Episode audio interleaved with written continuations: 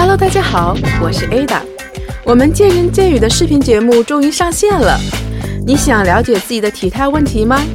想学习如何正确的拉伸吗？你喜欢玩橄榄球吗？三分练七分吃，到底该如何科学健康的瘦身呢？想知道 Ada 从意大利旅行回来带了什么礼物吗？只要关注我们节目的公众号“见人见语”，就可以找到答案。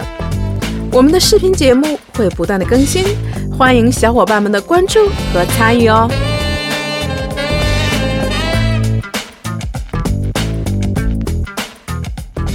增肌和减脂到底能不能同时进行？这是在健身圈一直很有争议的话题。大部分人认为啊，增肌时你必须消耗比平时少的卡路里，而减脂的时候，你的卡路里消耗必须比平时多。因此，增肌和减脂你只能二选一。其实这种想法影影响了很多啊，处于这个增肌减脂阶段的人。实际上又到底如何呢？今天又请我们的运动专家做客我们的节目，来带我们解密这个难题。首先，还是请我们今天的嘉宾跟大家打个招呼吧。嗨，大家好，我是 Tiger，现来自热力飞的运动啊。谢谢大家。嗯，欢迎 Tiger 再次做客我们的这个节目啊。嗯，Tiger，今天我可能给你出了一个难题。其实我在跟 Tiger 说说要讲这个话题的时候，Tiger 说：“哎，这个话题不是很好讲。”对对对，因为涉及到原理也比较多啊。对对。而且这个话题的确是一直有争议啊。呃，所以说今天要请这个 Tiger 来给我们解密啊。这个话题，首先咱们还是先 Tiger 的跟大家来聊一下，什么叫做增肌？增肌实现的一个原理是什么？呃，其实如果说怎么样叫做增肌呢？我们要就回到它它的原本，就是说我们要知道什么是肌肉。那么肌肉呢，从它的这种结构来说的话，它分为三种，一种是平滑肌、心肌和骨骼肌。然后从我们的这个肌肉的这个呃它的组成来说的话，它有什么呢？它有比如说这个呃长肌、短肌、轮匝肌，或者是这个阔肌。啊，比较阔的一些肌肉，比如说从它的数量来说的话，我们人体中拥有六百多块肌肉啊，我们常用的是三十二对，大概六十四块。啊，从它的这个排列上来说的话，百分之七十以上的肌肉啊，它都是这个斜向排列的，所以我们人体的旋转的这种功能啊，会比较强大一些。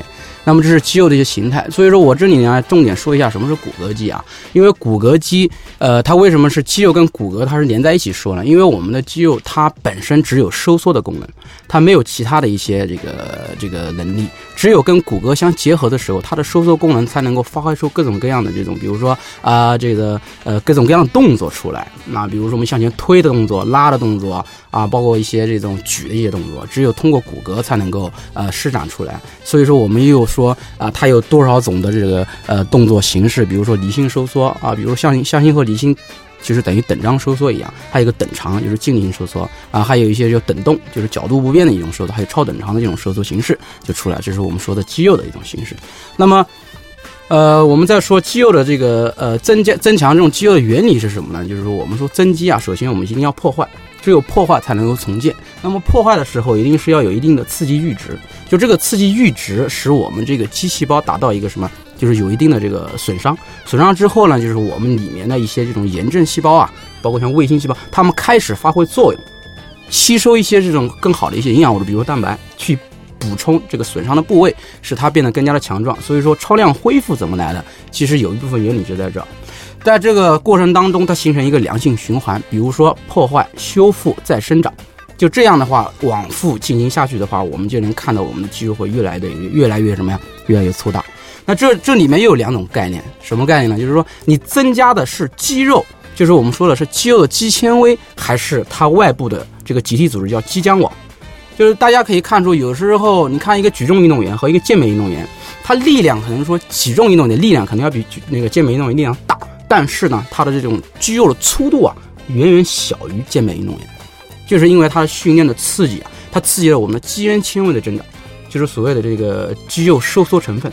还有一个就是包裹肌肉的这种肌浆网，这种集体组织的增长，可能通过我们的健美这种训练，就是多次数的这种训练，刺激它的增长会比较多一点。所以你看这个健美运动员好多这种肌肉是块状的，嗯，而一些这个举重运动员他肌肉它是梭状的，你感觉就特别非常有弹性的那种感觉。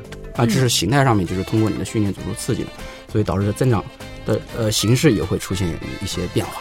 嗯，其实刚才这个 Tiger 从这个肌肉的一个原理上啊，说了我们如何去增肌。就像我们说的，简单的说一下，因为 Tiger 比较专业啊，但我就再简单通俗一点说，实际上就是要不断的破坏，然后修复，完了再破坏，然后肌纤维不断的增大增粗，实际上得到我们增肌的这样的一个原理。除了肌肉的这个原理，我们还想聊聊这个吃。是吧？因为我前一阵啊，就是我也最近看了很多一些呃这个公众号的一些内容啊，我也很关注啊。因为增肌除了这个训练一方面，吃也是非常非常重的一个环节啊。为什么我们说这增肌和减脂呃没有办法同步进行呢？因为大家说到这个增肌，你首先的热量一定一定的超出你的消耗量啊，所以说很多人就认为，哎，我增肌就得拼命去吃。你想什么什么高热量吃什么啊？什么好吃吃什么？因为大家都觉得增肌你必须要呃增重。哎，大家觉得增肌增重，这是他们认认为一个概念。那当然，你在增重的时候，难免你的脂肪会增高的，会提高的。所以说，为什么这是刚开始我说大家一直认为你在增肌的过程当中是不能够去减脂呢？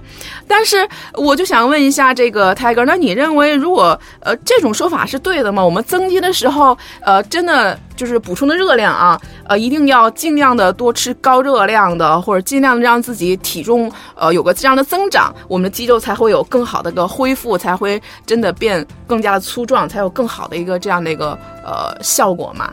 呃，在这一块我是这样认为的啊，因为你看我们在任何的锻炼的时候都需要一个营养的补充，包括增肌也是营养的补充。那说我们人体有三大营养要素啊，一个是这个碳水化合物，就是糖，还有一个就是我们所说的这个蛋白质，还有一个就是脂肪。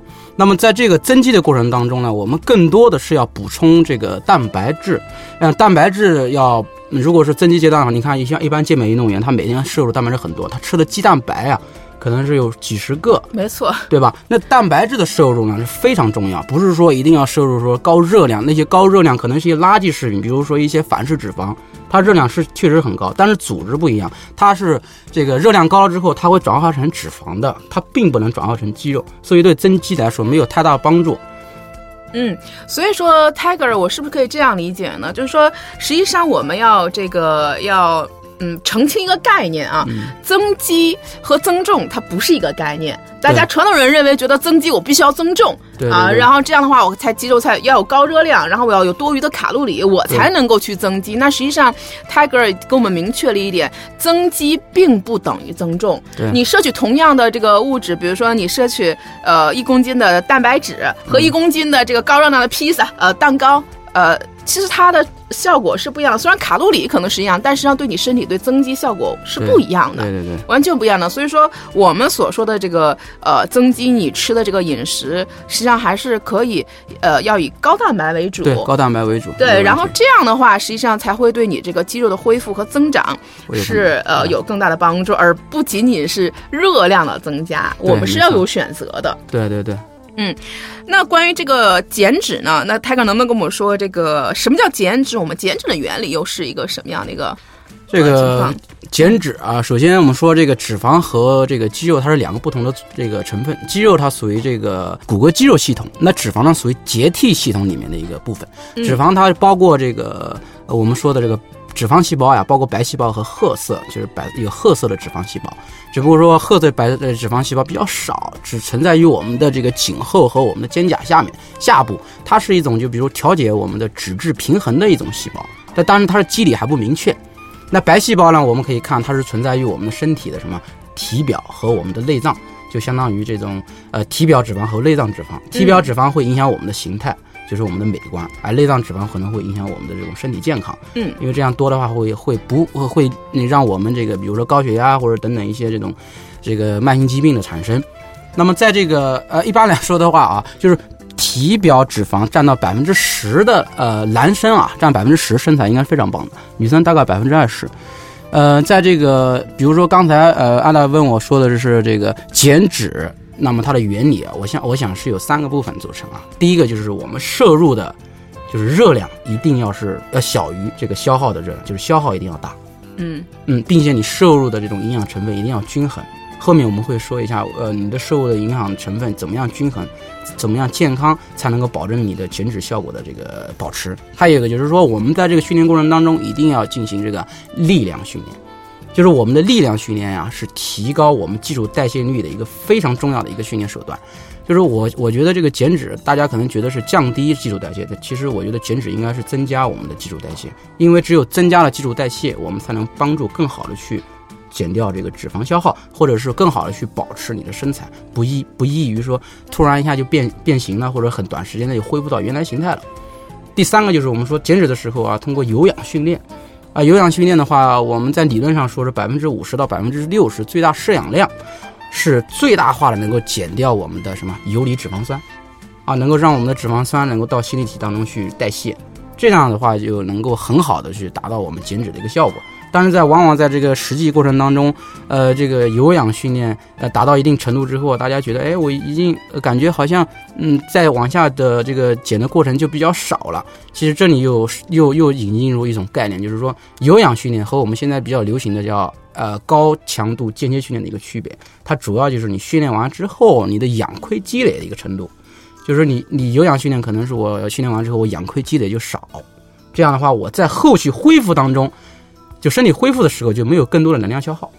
嗯啊，尤其高强高强间歇训练呢，就是说你训练时间可能短，或感觉可能疲劳，但是在后期啊，它会有很多的这个能量消耗，会消耗很多脂肪，所以说它的这个时间或者效果上来说的话，都会有一些差别的。嗯，刚才啊，听这个 Tiger 说，我觉得我有长有三点啊，我觉得我也是要跟大家强调一下。我觉得这也是为什么很多朋友经常说，为什么我减脂减脂，我为什么就减不下去？是因为大家一般有三个误区。第一个，我觉得就是这个，你就算你减脂的时候，你不能单纯的只是为了节食不吃东西，不是说减少热量卡路里你就可以瘦了。泰哥说，首先我们节不要节食，我们要营养均衡的去减少卡路里，这是泰哥刚才给我们强调的，这是第一点啊。所以说你单靠节食，实际上你是不能瘦的，就算暂时瘦了，以后一定会反弹的，也是我们一直强调的这个问题。第二点，他也说了，在减脂的时候，你必须做力量性的训练，而不是单纯的去。去有氧，拼命的去有氧。实际上，就算你有氧，它当时只是当下的一个消耗。你要提高你的这个肌肉含量，你才可以。提高我们的一个代谢，对，所以说第二点大家要注意，你在减脂的时候，你不能只做有氧，力量训练是必不可少的。对，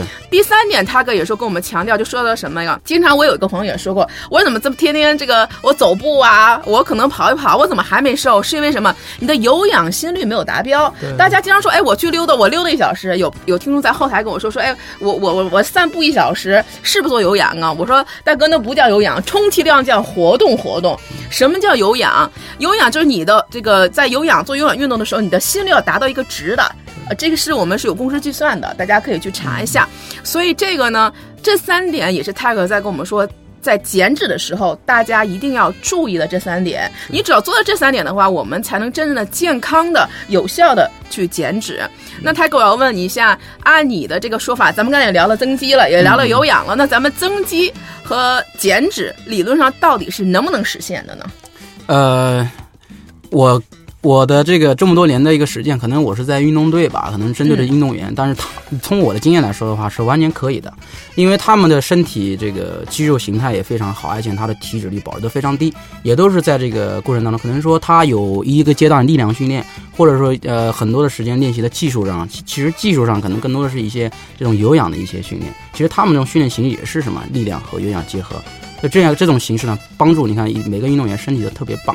那这是我们对于我们普通健身来健身人群来说的话，我觉得是有三点啊。第一个就是，呃，我们一定要坚持一个什么呀？科学的训练。这里面训练包括两个部分，一个就是我刚才说的一个力量训练，第二个呢就是我们说的这个呃有氧的一个运动，就是力量和有氧。有时候我们说呃先进行力量训练，为什么？先消耗糖原，然后之后通过有氧训练来消耗脂肪，这个思路是对的。呃，也可以这样进行下去。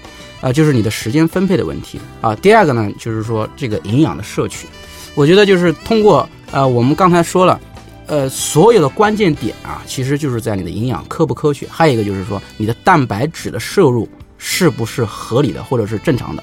就一旦你蛋白质的摄入是，比如说在你的这个过程当中是正常的，就是你通过有氧训练，大量的有氧训练，它也不会造成这个肌肉的分解，因为我在增肌的过程当中，我的蛋白能够很好的去。这个保护我的肌肉的这种合成或者是修复，这里我们所说的蛋白质的这种摄入，它又分为两个部分。第一个呢，就是说你要全天比如说你今这这个阶段，我是呃人体的一点六克到两克每公斤，这样你嗯分泌出来之后，比如说一个七十公斤的一百四十克的这蛋白质，你每天早中晚你都要去什么进行，或者少食多餐嘛，进行这个摄入。还有一个就是在训练的前后进行蛋白质的摄入，就这样的话能够保证我们就是每天人体都是在一个这个蛋白充足同化的这个就是身体激素同化的一个过程当中，它不会有这个呃肌肉的分解，怎么可能会影响到这个呃增肌的效果呢？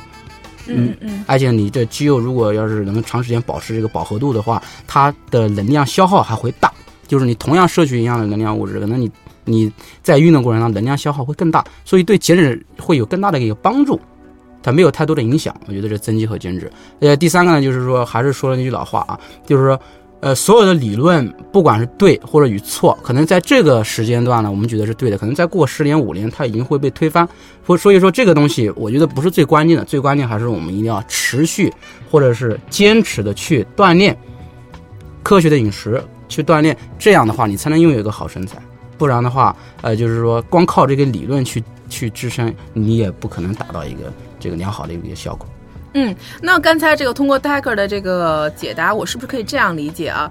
呃，增肌和减脂是是可以实现的，那其实也是呃通过饮食上的一个调整。那首先我肯定要增加这个蛋白质的这个摄入，呃，刚才 Tiger 也说了是每公斤零点七到两克，一点六到一点一点六到两克啊，对对是这样的。那我们在减脂时上，呃，我我就有个小问题，就是说，呃，那在减脂的时候，呃，增肌减脂的时候，我们要减少呃碳水还是糖还是脂肪的摄入呢？因为我要增肌和减脂同时进行，我可以增加蛋白质，那我在哪些方面的摄入要减少一些呢？呃，我们说在脂肪的这个摄入上可以稍微减少一些。为什么不是碳水啊？其实这个我觉得也挺有意思。为什么一般我们大家觉得好像减脂，第一个想到的肯定就是糖和碳水？为什么他跟我说要减少脂肪？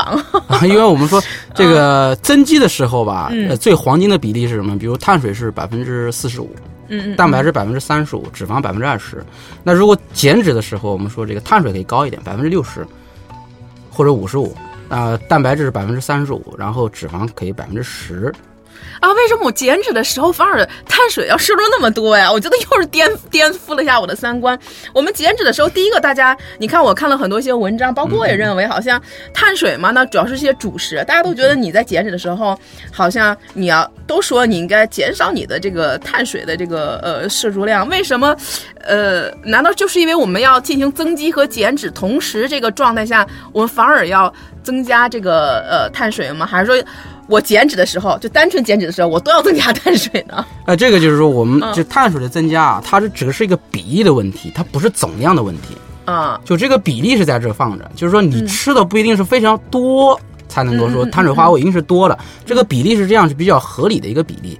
然后还有一个就是说，这个碳水化合物的摄入一定是这种，比如说慢速的，嗯这种分解的这种碳水，不是说就是 DGI 的这种。对，就这种碳水分解，能够持续让你身体有能量，因为它也要保证我们增肌的一个过程。因为你如果饿肚子的话，它肯定会分解我们肌肉。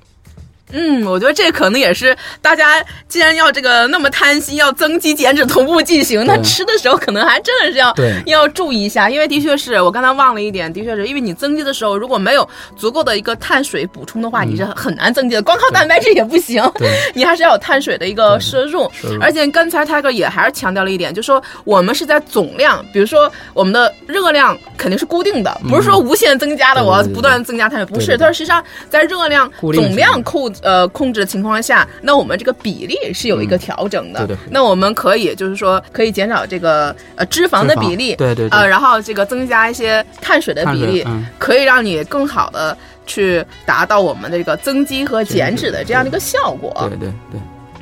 所以说这个呃这个还真的是我今天第一次啊，又跟这个 Tiger 老师学习到了。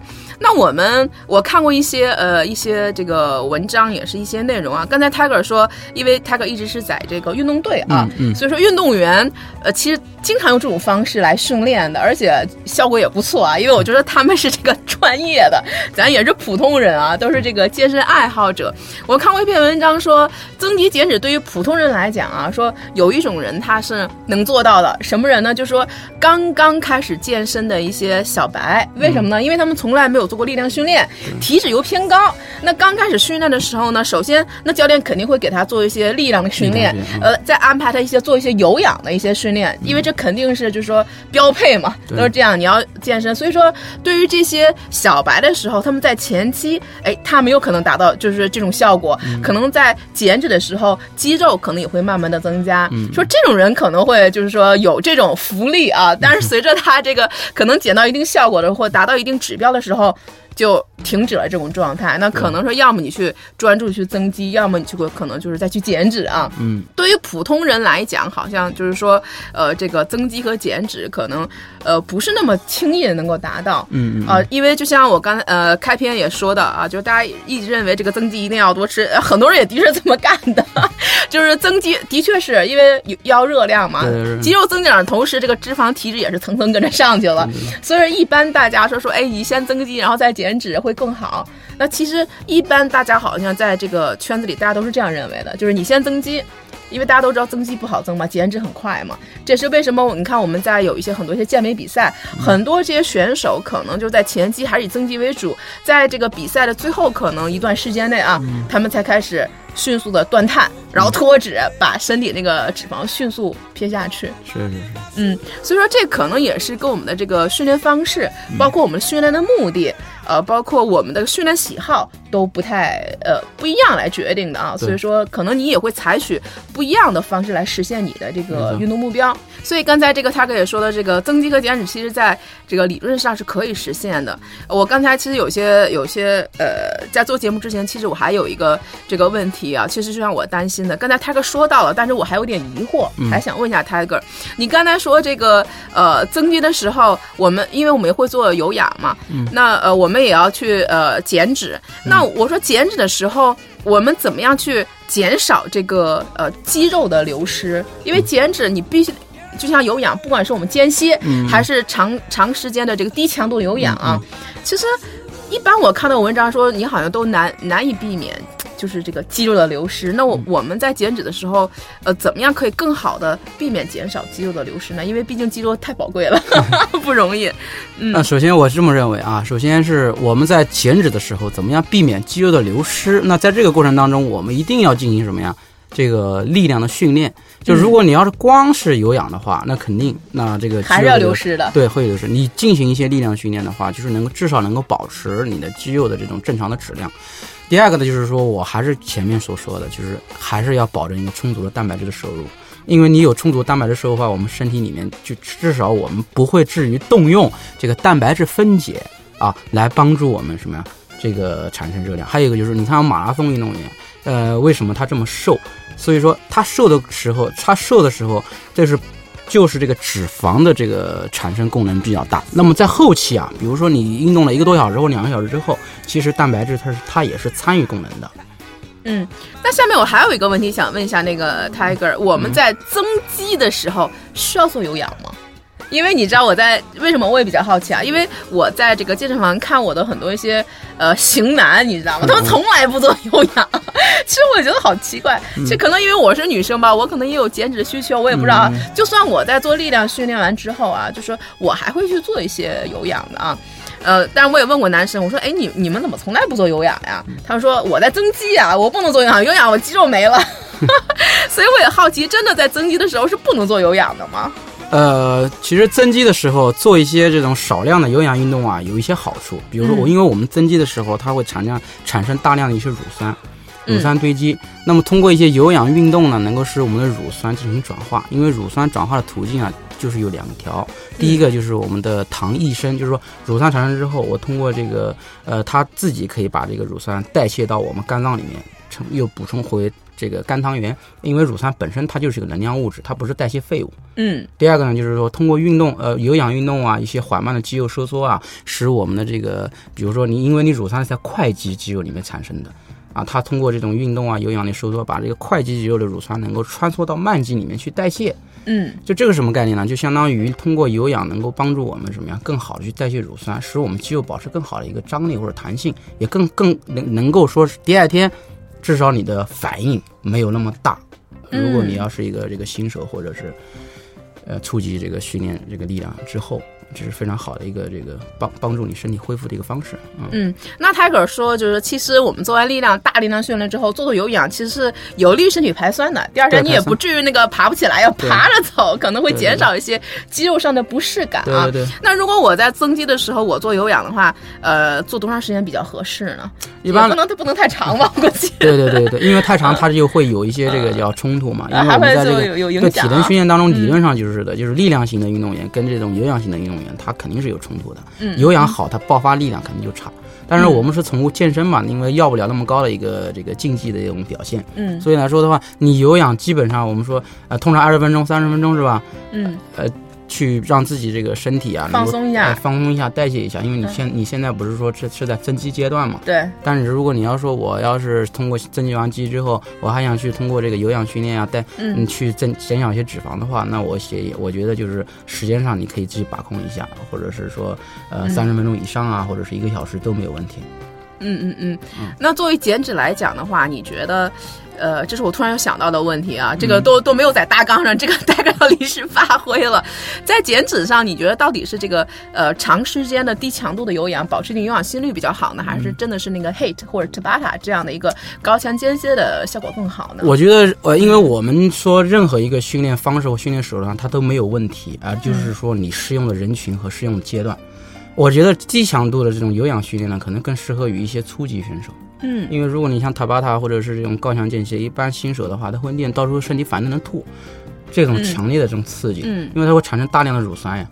就是低强度的有氧训练可能更适于初级选手。就当我已经通过这个训练已经不能够使自己更好的去减掉身体脂肪的时候啊，你可以通过多样的刺激，就包括这种高强间歇或者塔巴塔，来帮助我们什么呀，去更好再再一次去什么呀，让身体去减下这个脂肪。它是一个多样的一个刺激形式啊。嗯，我觉得 Tiger 又跟大家哎又澄清了我的一个想法啊。其实说任何一一种运动方式是是没有好或者坏的，没有一种好的运动方式，也没有一种坏的运动方式。对对对其实每种运动方式都是好的，嗯那关键大家要学会如何去使用它，达到我们自己的一个目的那可能在不同的阶段，针对不同的人群，包括有不同体能的人，那大家可能要学会选择更适合自己的一个运动项目。那这样的话，我们才能呃通过这些呃运动方式，能够更好的达到我们自己的一个运动的一个目标啊。是。